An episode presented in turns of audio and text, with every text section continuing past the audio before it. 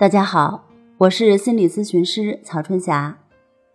我们的公众号是“重塑心灵心理康复中心”。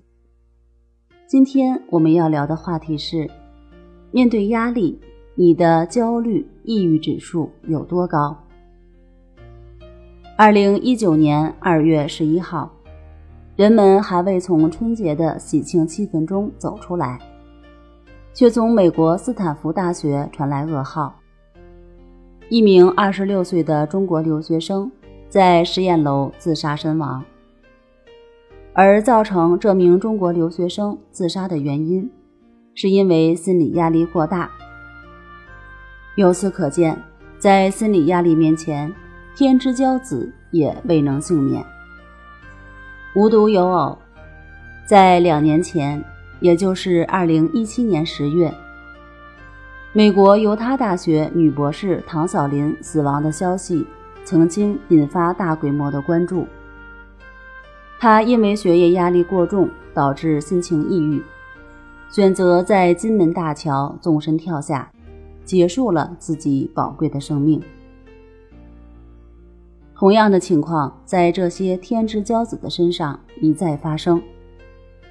在二零一七年，张守胜与其他几位华人科学家宣布发现了天使粒子，这是继上帝粒子、中微子、引力子之后，量子物理的又一里程碑发现。然而，就是如此优秀的人才，却选择在二零一八年十二月一号，在斯坦福大学结束了自己的生命。时年五十五岁。由于他生前就患有抑郁症，后来警方经过调查证实，他确实是死于自杀。那么，压垮这些天之骄子的最后一根稻草是什么？斯坦福曾经流传着一个著名的说法，那就是斯坦福鸭子综合症，即。